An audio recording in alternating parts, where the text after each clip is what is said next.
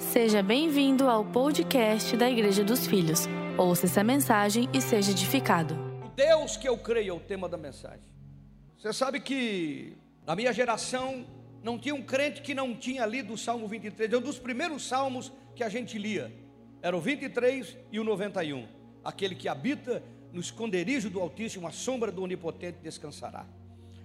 Direi do Senhor é meu Deus. É aquela frase famosa: mil cairão à tua direita, dez mil à tua esquerda, tu não será atingido. Todo mundo gosta disso. Ele cai todo mundo, eu fico de pé. E o 23, famoso: Senhor é o meu pastor. E é disso que vamos tratar hoje, do Salmo 23. À luz daquilo que Davi nos mostra, daquilo que ele nos orienta, daquilo que ele nos revela no Salmo 23. Coloca lá para nós. O Salmo 23. O Senhor é o meu pastor. E a maioria das traduções diz: nada me faltará. Que é o que você está lendo, que você lê, a maioria das Bíblias, das traduções tem essa afirmação. Mas nós já aprendemos que no original o salmo é: O Senhor é o meu pastor e Ele não me faltará.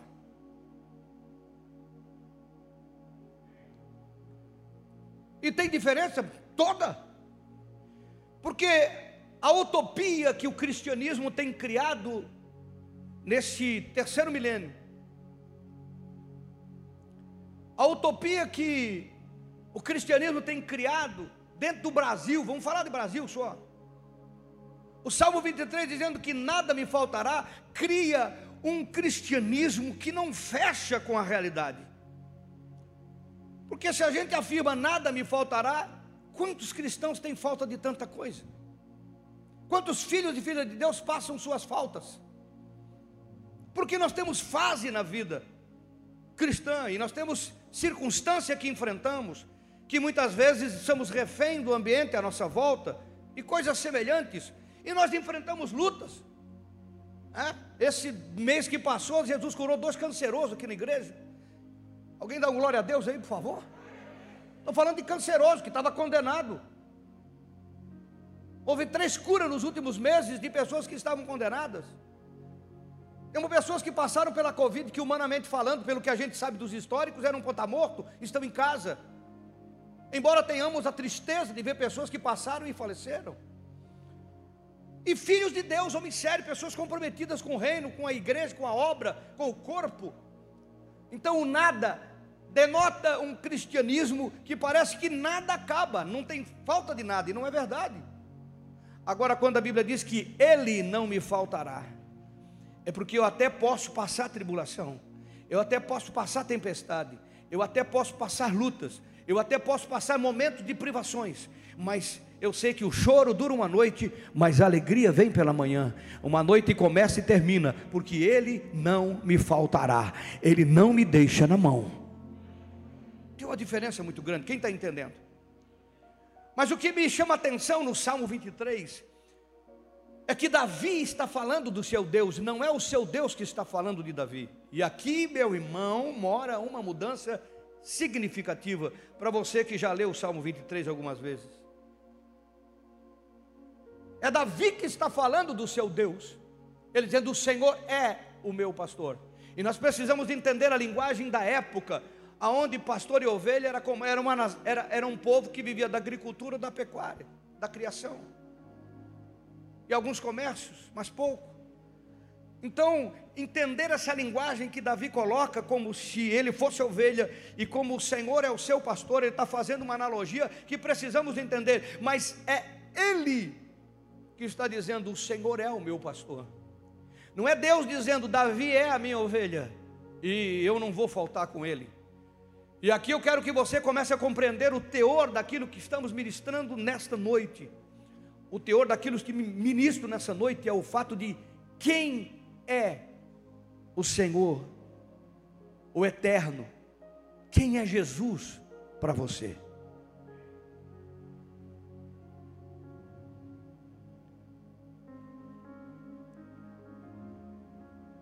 Sim. Ah, ele é o filho de Deus, todo mundo sabe. Ah, ele é o filho da Virgem Maria. Todo mundo sabe. Estou falando de Brasil, país católico. Todo mundo sabe. Olha, é o Salvador, todo mundo sabe. Ah, ele é o, o, o, Rei dos Reis, todo mundo sabe. Não sei se você está entendendo. Eu estou trazendo nesta noite um contexto para o pessoal, para o individual, porque nós nos reunimos no coletivo, mas nos relacionamos no quarto secreto. Vou falar de novo.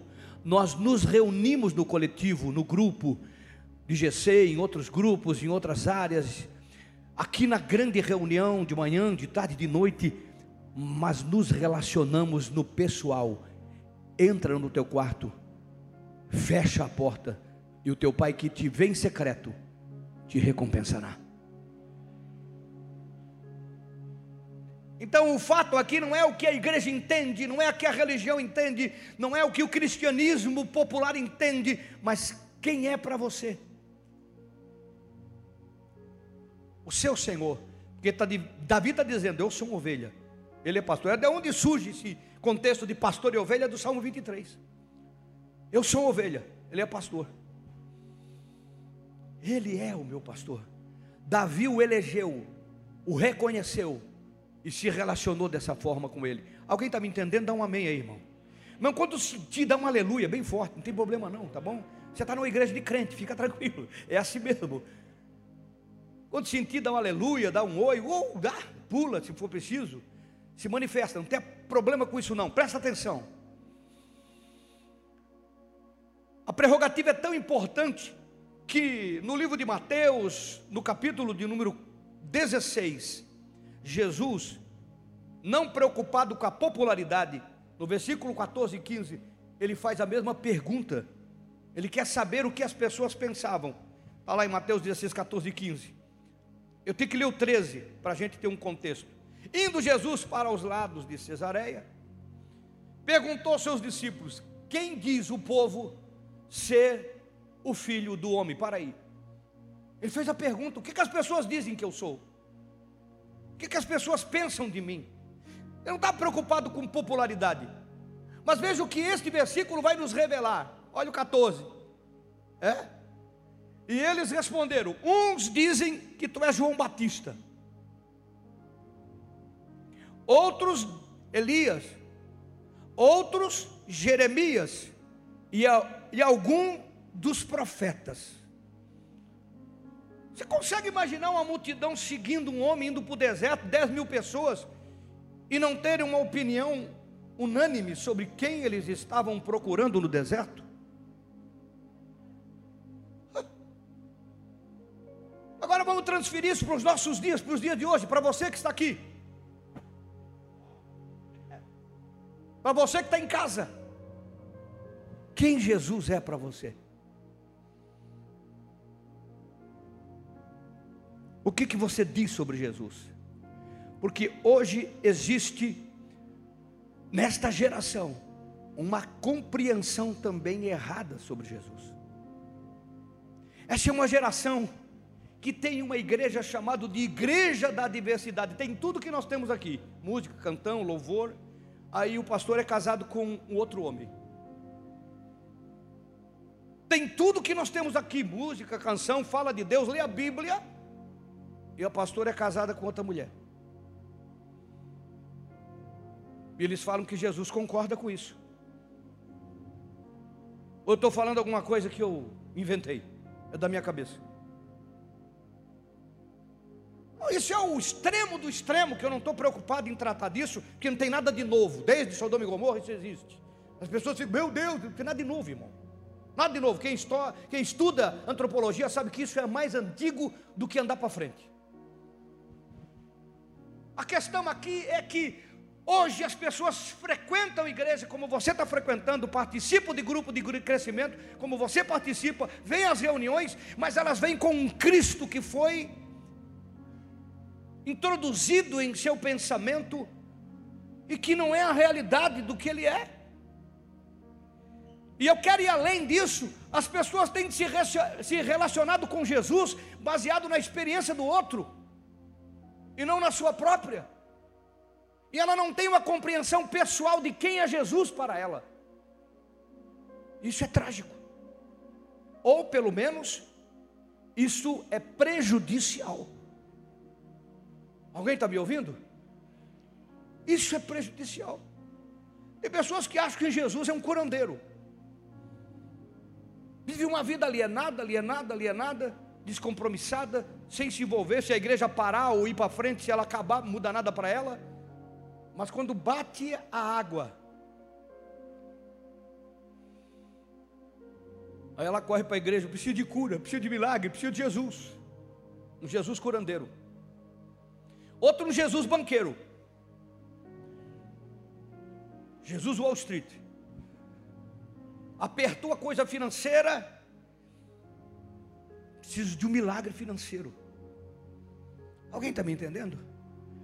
Outro é um Jesus de problema conjugal, tá? Alienado, tudo precisa. Irmãos, eu não estou dizendo que nada disso é válido, por favor, me entenda. Eu só estou dizendo que as pessoas têm uma ideia de que Jesus só existiu para resolver alguns problemas da sua vida. E mesmo que Ele resolva os problemas e nos ajude a resolver os problemas, mas eu imagino que você que está aqui precisa entender que Jesus vai muito além de alguém que resolve algum problema. Tem nada de novo, Jesus tinha 70 seguindo ele. E um dia ele trouxe uma mensagem power. E ele disse algo que as pessoas não entenderam. Ele disse: Olha, quem não comer minha carne, não bebeu meu sangue, João, livro de João, Evangelho, não tem parte comigo. O pessoal disse: Cara, cara, está meio estranho esse assunto. E a Bíblia diz que eles não andavam mais com Jesus, ficou só doze. Aonde os doze ficaram, Jesus olhou para os doze e disse: Vocês querem ficar ou querem ir embora também? E Pedro disse: Para que iremos? Tu tens palavra de vida eterna. Ali começou uma compreensão que era mais do que curar enfermo, mais do que multiplicar pão, mais do que fazer algo, mais do que andar sobre as águas, mais do que fazer uns milagres, mais do que expulsar os demônios, mais do que ressuscitar os mortos. Ali se compreendeu que o Evangelho vai além do que Deus faz por mim, mas de quem Ele é para mim e o relacionamento que eu tenho com Ele. Quem é Jesus para você? Que compreensão, o que te faz vir? O que te faz estar? Solução de um problema? Eu sei que você fica admirado, dizendo, mas fulano ficou um ano frequentando a comunidade e agora não vai mais. Sabe por quê? Resolveu o problema. Resolveu o problema. O problema dele não era se relacionar com Jesus, era resolver o problema. Por que, que uns diziam que Jesus era João Batista? Olha a compreensão popular. Mateus capítulo 14, versículo 2, nos dá uma resposta. Olha lá.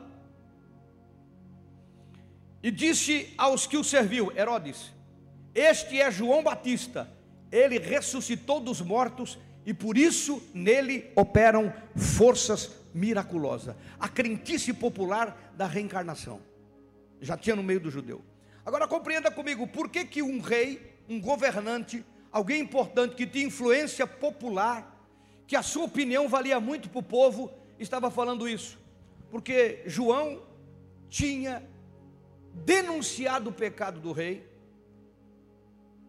E você sabe a história: a mulher ficou contrariada, pediu para sua filha Salomé para pedir a cabeça de João. O rei deu, mataram João, e agora ele estava revoltado.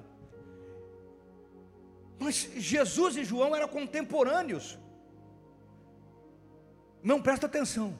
Jesus e João eram contemporâneos, a diferença de idade deles era de seis meses, eles eram primos. Só que João começou primeiro porque ele era a voz do deserto que preparou o caminho. Aí João foi decapitado porque denunciou o pecado do rei, do governo, o adultério que ele estava vivendo, mataram ele. Aí Jesus entrou em cena, porque quando João saiu de cena, Jesus entrou em cena. Ele falou que era uma reencarnação. Os dois estavam vivendo ao mesmo tempo juntos. Alguém está me entendendo? E teve gente que acreditava. Porque, irmãos, as pessoas querem pintar Jesus do jeito que eles querem. Mas quem é Jesus para você, de verdade? Porque Ele é. Ele é. Ele é mais do que a religião tem dito, Ele é mais do que você tem ouvido. Ele é. Mas eu quero, neste momento, nesta mensagem, fazer com que você reflita no pessoal, para você. Porque essa compreensão vai mudar os rumos da sua vida. Essa compreensão abrirá portas. Essa compreensão mudará comportamento. Essa compreensão tira você de cima do muro. E olha que tem gente em cima do muro.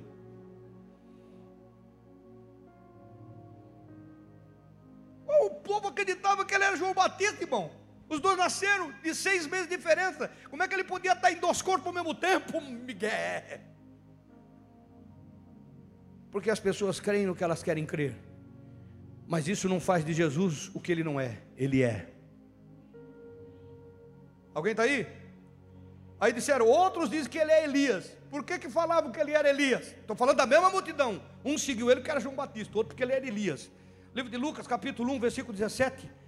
Fala de uma profecia: irá adiante do Senhor no espírito e poder de Elias para converter o coração dos pais aos filhos.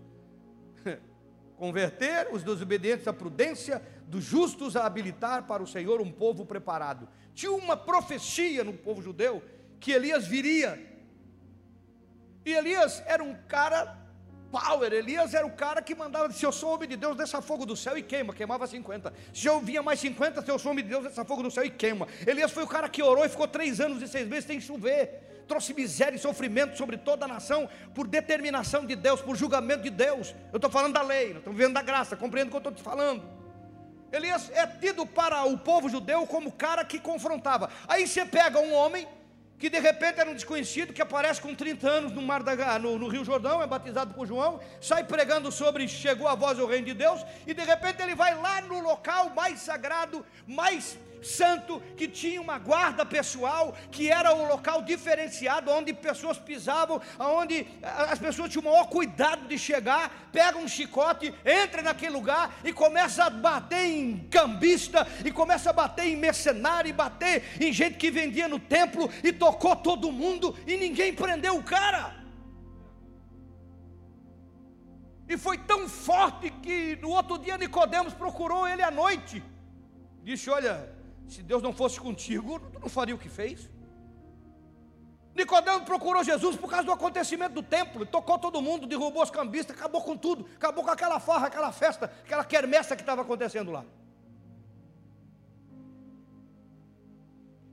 Você está em casa, está me acompanhando? Me acompanhe. Aí ele disse que não, isso, um cara para ter uma autoridade dessa, como Elias que chamou os 450 profetas de Baal, e mandou vir fogo do céu, queimou o holocausto, matou os 450 profetas, denunciou idolatria. Por isso que alguns pensavam que ele era Elias. Alguém está me entendendo? Pelo que ele fazia, mas ele não era Elias. Ele não era João Batista. Ele era Jesus. Por que você se envolveu com ele?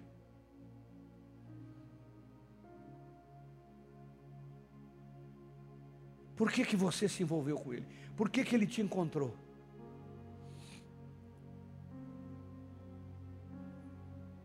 Outros dizem que ele é Jeremias, profeta que enfrentou uma geração difícil, muito difícil, chamado de profeta chorão. Eu não tenho tempo para mais.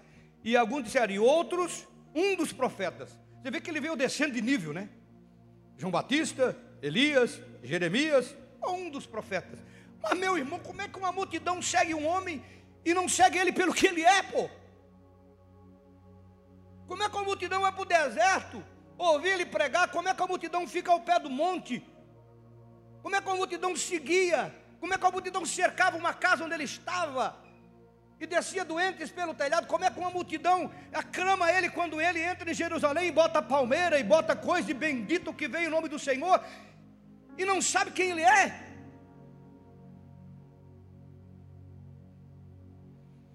E você, que está aqui, você que está em casa, quem Ele é para você?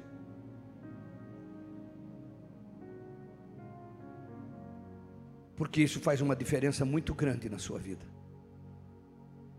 Eu vejo nesses meus anos e anos, eu estou com um corpinho de 56, mas já estou com 57. E nesses anos e anos eu vejo pessoas deixarem Jesus. Essa, ainda falei essa semana com uma pessoa velha, crente de fé, dizendo: Eu não sei se Deus existe. Eu digo: Você tem razão, Deus não existe mesmo. E eu falei porque é verdade, Deus não existe. Porque tudo que existe foi criado. E Deus, Ele criou Então ele está acima do existir. Ele é. Mas esse é outro assunto. Jesus, para você, quem Ele é? Por que, que você se relaciona? Por que, que você para para orar? Por que, que você entra ou não entra no seu quarto secreto? Por que, que você agradece ou não agradece quando almoça, quando janta? Por que, que você entrega a sua oferta? Porque você é fiel no seu dízimo. Por que, que você se envolve com o corpo? Ou por que não se envolve? Ou por que não entrega? Ou por que não oferta? Por quê? Você faz o que faz ou não faz o que não faz? Porque essa multidão que dizia que ele era João, Elias, Jeremias, ou um dos profetas, que viu milagres que há muitos de nós não vimos, que experimentou o pão da multiplicação, que viu o extraordinário do morto ressuscitar, que viu tantas coisas, essa mesma multidão, quando Jesus estava sendo julgado por Pilatos, e quando ele apresentou dois homens, Jesus e Barrabás, ele disse: Quem que vocês querem que eu solte?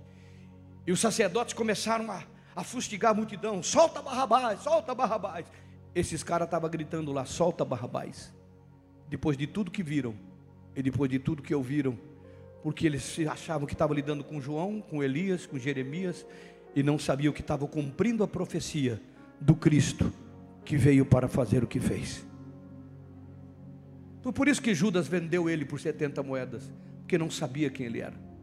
Porque se soubesse, não o faria. Quem é Jesus para você? Quem é Jesus na sua vida? Porque isso faz uma diferença extraordinária. Jesus olhou para os seus discípulos, está no versículo seguinte do capítulo de número 16, no versículo 15. E ele disse: E vocês, o que dizem que eu sou? Todo mundo fala, sou João, sou Elias, sou né, Jeremias. E vocês, o que vocês falam que eu sou? Uma pergunta objetiva, porque os caras tinham deixado a pesca, deixado os negócios para seguir, andavam com ele o tempo todo, serviam o tempo todo. Pedro, no 16, respondendo, disse: Tu és, mamão, para o judeu afirmar és, está falando de Deus. Tu és o Cristo, o Filho do Deus vivo. Você está me ouvindo, irmão? Então levanta a mão assim, levanta a mão, levanta a mão. Está me ouvindo? Levanta a mão. Dá um glória a Deus, dá um glória a Deus. Vem para cá, eu sei que a tua cabeça está girando. Eu sei que para alguns o que eu estou falando é muito confrontador, é muito forte. Mas irmãos, crente Nutella, não dá. Não dá. Esta geração está vivendo um Cristo que não é verdadeiro, que é um folclore, que é uma invenção que quer se adequar aos valores dessa sociedade corrupta e caída. E não importa o que eu pense, Ele é, eu tenho que saber quem Ele é e não o que eu acho que Ele é. O que eu acho que Ele é pode ser Elias, eu acho que Ele é pode ser Jeremias, eu acho que Ele é pode ser João, eu acho que Ele é pode ser qualquer um, mas eu tenho que saber quem Ele é, porque Ele é. E quando eu entendo quem Ele é, a minha vida não é mais a mesma não é mais a mesma. E quando eu descubro quem ele é, eu aceito quem ele é, eu posso declarar o que Davi declarou. Eu vou chegar no salmo, eu só estou fazendo a introdução dele. Alguém está me ouvindo? Então dá um glória a Deus aí, por favor. Tu és o Cristo. Isso só tem significado para o judeu, para nós não temos. O judeu está esperando o Cristo até hoje. E vai se manifestar aquilo que chamamos de falso Cristo. Maitreya, isso vai acontecer, está sendo preparado, é para esta geração ou a próxima no máximo. A figueira já está florescendo, como diz a Bíblia. Eu não estou aqui pregando tempo, podemos viver mais 10, 20, 30, 50, eu não sei, é Deus que tem o direito do tempo e de acontecer os, as profecias. Mas o fato é que Pedro entendeu quem Jesus era para ele e entendeu quem ele era como pessoa. Tu és o Cristo, o Filho do Deus vivo. Tu és Deus.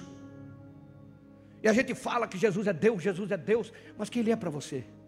Porque quando você entende quem Ele é para você, a sua vida muda, as suas afirmações mudam, a sua confissão muda. Termos uma compreensão clara de quem é Jesus, para nós, vai mudar muita coisa na nossa vida. Sabemos quem Ele é de verdade, e não o que dizem sobre Ele, e não o que a religião tem inventado, denominação A, denominação B, denominação C. Não, não, não, não. É. Não é o que as denominações têm dito, não é o que a religião tem falado, é o que ele é de verdade. Eu preciso buscar isso, eu preciso me empenhar nisso. Porque você precisa ter essa compreensão. Isso muda a história da sua vida. Jesus tinha compreensão de quem era o Pai para ele. Por isso que ele podia dormir numa tempestade. E Davi tinha Deus como pastor. Por isso que o Salmo 23 coloca para mim: O Salmo 23 tem um contexto muito poderoso. Quando ele diz o Senhor é, ele está afirmando quem ele cria e o tipo de cuidado que o Senhor tinha sobre ele. Davi fugiu mais de anos, mais de 14 anos de Saul. Teve duas oportunidades claras na Bíblia de poder eliminar Saul, porque ele era o rei ungido, Deus tinha ungido mas ele não se posicionou para fazer isso. Fugiu, fugiu, fugiu. Davi se fingiu de louco em terra estranha.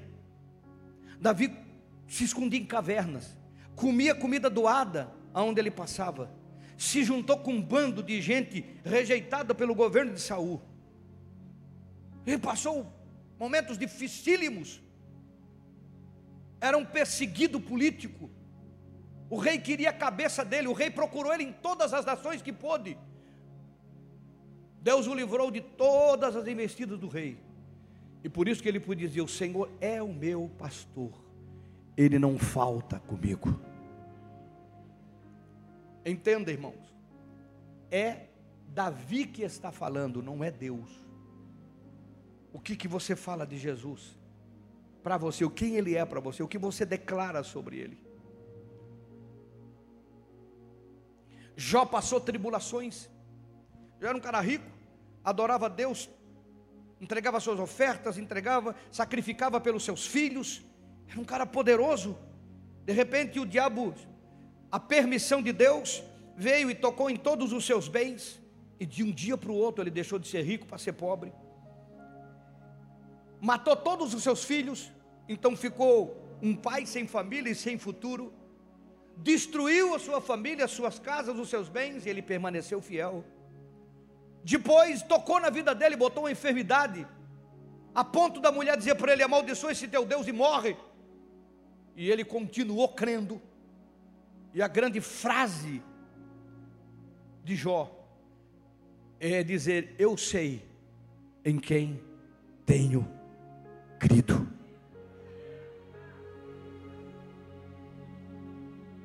Eu sei em quem tenho crido e que Ele vai se levantar em meu favor. E você não termina o livro de Jó vendo um Jó derrotado e moído, mas vendo ele o dobro mais rico do que era, com o dobro de filho do que tinha, com os filhos mais bonitos, as filhas mais bonitas do que ele tinha, mais honrado, mais abençoado, porque ele sabia quem era o Senhor. Ele disse: Eu sei em quem tenho crido. Saber quem é Jesus para você Saber quem é Deus para você fará diferença nos momentos difíceis, nos momentos de lutas, nos momentos de perseguição, nos momentos de tribulação, nos momentos de perda, nos momentos de sofrimento. Porque no momento de alegria, de estourar champanhe e comemorar, meu irmão, obrigado Senhor, tá, meu irmão, Agora, no momento de tribulação, no momento de enfermidade que bate a nossa porta, que a luta enfrenta, que se enfrenta a luta dentro do lar, dentro com os filhos, financeira, de trabalho, de perseguição e das guerras que todo ser humano normal enfrenta na vida, é neste momento que fará a diferença em que você tem a compreensão de quem Jesus é, de quem o eterno é para você. Porque se você está seguindo crendice, ou folclore religioso cristão, você vai sucumbir. E é por isso que você vê uma quantidade de gente Tem mais gente desviada hoje do que dentro das igrejas. Se tem mil pessoas dentro da igreja, tem duas mil que já frequentou e está fora. Estatística. Por quê? Porque elas tinham uma compreensão folclórica sobre Jesus e não uma compreensão verdadeira. Elas não se preocuparam com isso. E Deus está chamando a sua atenção que está em casa. E Deus está chamando a sua atenção que está aqui. Quem é Jesus para você? A compreensão é resultado da graça, não tem dúvida nenhuma.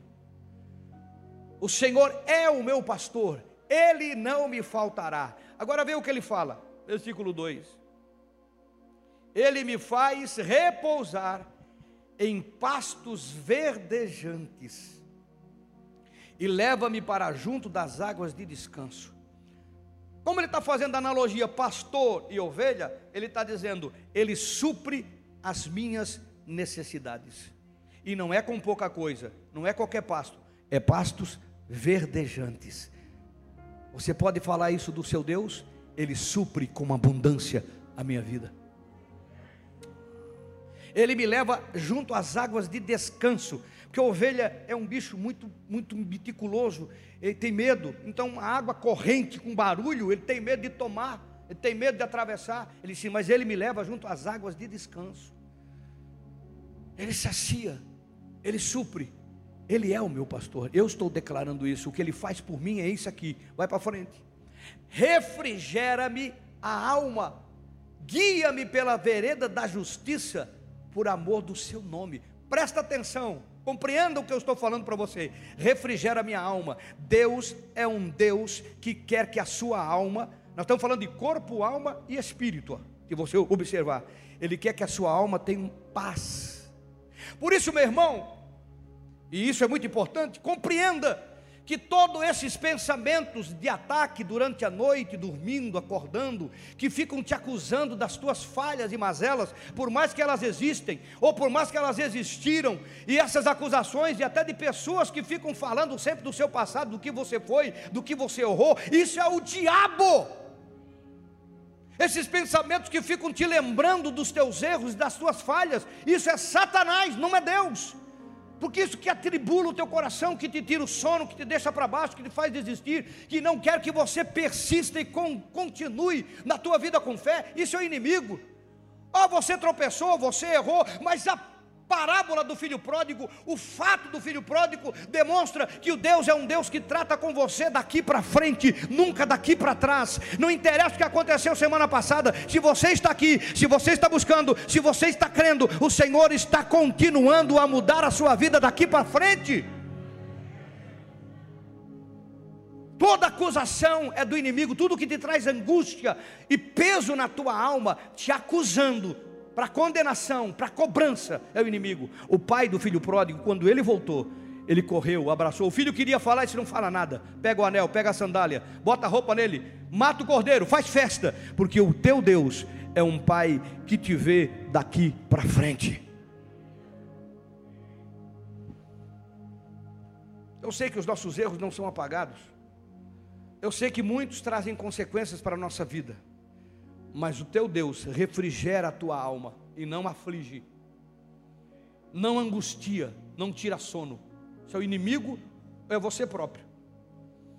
Guia-me pelas veredas da justiça por amor do seu nome. Compreende? Davi está falando do que o Deus dele é. Não é Deus que está falando de Davi, é Davi que está dizendo: Esse é o meu Deus. O Senhor é, Ele é o meu pastor. Ele me cuida como um pastor cuida da ovelha. E aí você começa a compreender o que ele está falando: guia-me pela vereda da justiça por amor do seu nome. Nós vemos hoje pessoas que cuidam de animais, aquele animal que está preso, sem comida, o dono deixou lá trancado, viajou, sofrendo, e o dono vai sofrer consequência. Aquele que chutou o animal, que bateu, agrediu, defesa do animal, e mais do que justo, qualquer animal. Nós vimos isso na televisão, tem programa sobre isso, todo mundo aqui sabe disso. Por quê? Porque o animal é indefeso. O pastor da ovelha que Davi está falando, ele tinha uma moral em relação à ovelha. Se a sua ovelha estava com pelo mal cuidado, estava magra, estava sofrendo, estava padecendo, estava doente, é, o pastor era tido como um mau pastor. A partir do momento que você se relacionou com o Senhor, e a partir do momento que você sabe quem é Jesus para você, Você sabe que por amor do nome dele, porque não querem que fale mal dele, ele disse: Você é meu filho, você tem envolvimento comigo, eu cuido de você. Guia-me pela vereda da justiça. Ele não te deixa caminhar em lugares maus. Ele cuida de você por amor do nome dele. Tudo que envolve você, envolve ele. Quando alguém fala de você, está falando de alguém que é dele. É por amor do seu nome. Ele guia você, ele orienta você, ele instrui você. Aproveite isso que eu estou te dizendo em qualquer circunstância da vida, seja para negócio, seja familiar, seja o que for, busque direção, porque Ele, por amor do nome dEle, Ele quer que a sua vida dê certo em tudo. Tudo. Que depender dEle, a orientação vai dar para dar certo em tudo. Veja para frente. Ainda que eu ande pelo vale da sombra da morte, ainda que eu ande pelo complexo do alemão, linguagem de hoje, não temerei mal nenhum, porque tu estás comigo a tua vara, ali está bordão, alguma versão fala vara, e o teu cajado me consolam. Ainda que eu ande por um lugar de perigo. Quantas pessoas têm medo do perigo? Tem medo do que vai acontecer, tem medo do inusitado. Mas Davi disse: Posso andar no lugar, o vale da sombra da morte era um vale conhecido, um vale de assalto, era um vale que você era pego de surpresa, traição. Ele disse: Eu posso andar por um vale assim, mas tu estás comigo. E como é que eu sei? A tua vara e o teu cajado, dois, duas ferramentas, a tua correção e o teu cuidado. Tem gente que não gosta de ser corrigido por Deus, confrontado. A geração Nutella hoje tem dificuldade com isso, de confronto. Quem sabe você está me ouvindo dizendo, meu, que bispo duro. Nada, irmão, isso é amor do mais puro que você possa imaginar. Isso é amor. Porque eu estou te dizendo o que o salmista disse do seu Deus, a sua vara, seu cajado, a sua correção e o seu cuidado, é a prova de que tu estás comigo. Não importa onde você anda, não importa o território que pise. o crente é, que não conhece o seu Jesus, que não sabe quem Jesus é na vida dele para ele, que não compreende isso, né? ele tem medo de lugar mal assombrado, casa mal assombrada, que casa que morou um feiticeiro, morou um macumbeiro, coisa desse tipo. Vê uma macumba, se arrepia, uh, uh, sai. Se falar que tem um demônio lá, ele não quer ir lá, tem medo de demônio.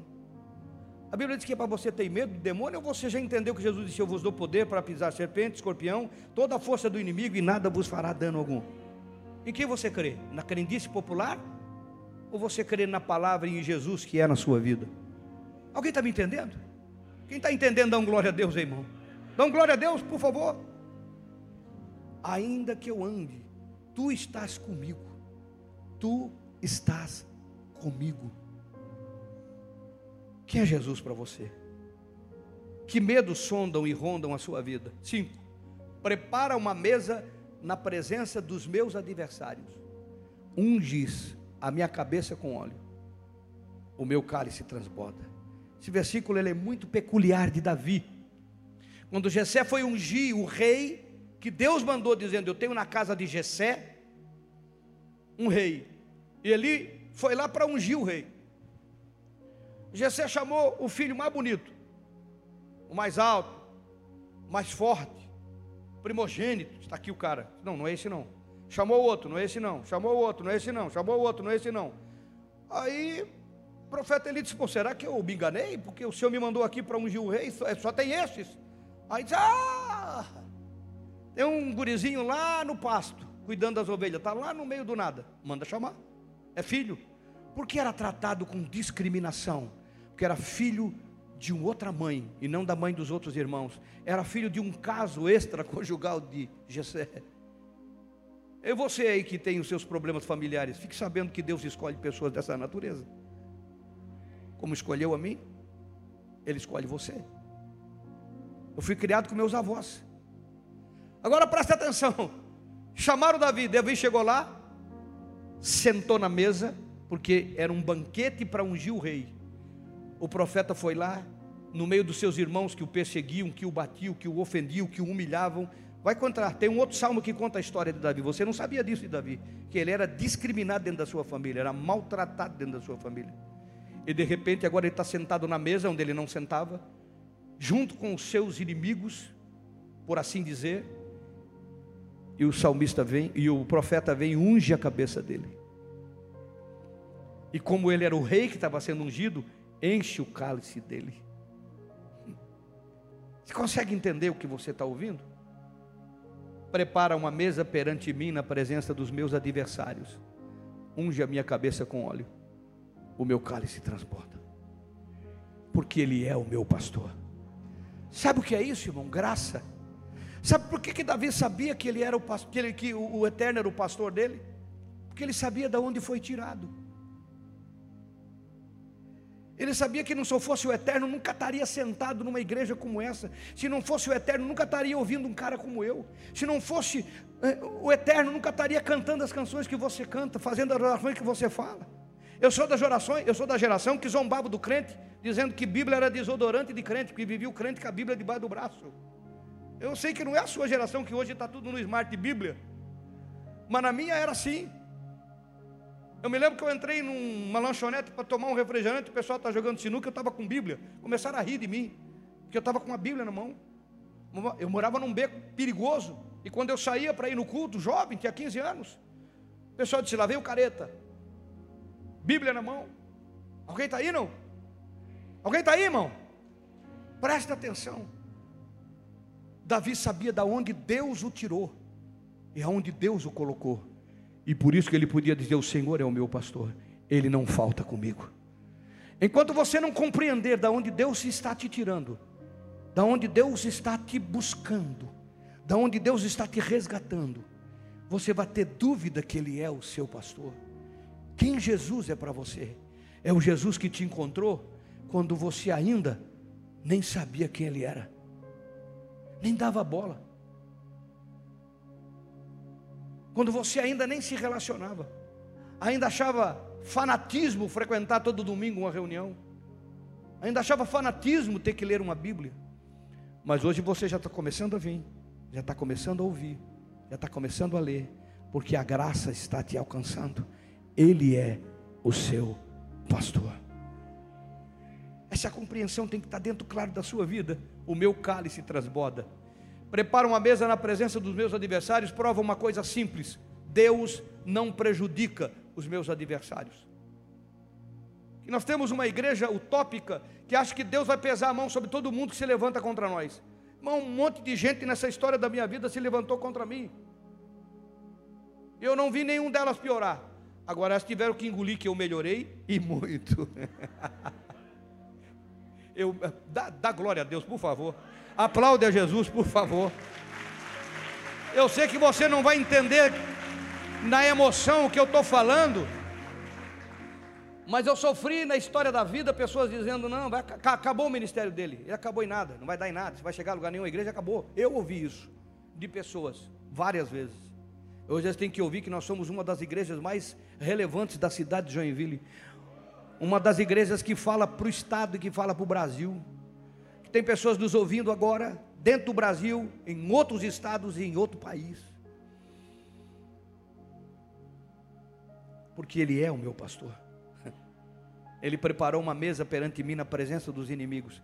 Deus não prejudica o teu inimigo, Ele abençoa a tua vida. Dói mais para Ele. Dói mais para Ele te ver bem do que Ele estar mal. Vamos lá bondade, misericórdia me seguirão todos os dias da minha vida. Eu vou habitar na casa do Senhor, meu Deus, para todo sempre. Certeza de salvação, porque Ele é o meu pastor. E por que bondade e misericórdia? Porque na longa estrada da vida, como dizia o falecido José Rico, você vai ter momentos que vai precisar da misericórdia. Porque o cair é do homem, mas o levantar é de Deus. E quando Ele é o meu pastor, Ele vai me curar. Quando as feridas das mazelas da vida me alcançarem, Ele vai cuidar de mim como um pastor cuida de uma ovelha. Ele vai cuidar de mim como um pai cuida de um filho. Ele vai cuidar de você, porque você o elegeu, o seu Deus, o seu pastor, o seu Senhor. Quem Ele é para você? Tudo que eu estou ministrando aqui é pessoal, não é coletivo. Porque para uns ele era João ou Batista, para outros ele era Elias, para outros Jeremias, para outros dos profetas. Para os discípulos, Pedro disse: Tu és o Cristo. E para você, quem o Eterno é? Busque compreender isso. Cresça no fato de entender que Ele tem te tirado da onde te tirou, porque Ele tem um projeto tremendo para a sua vida. Ele é o teu pastor. Fique ligado conosco. Em breve teremos mais conteúdos para abençoar a sua vida.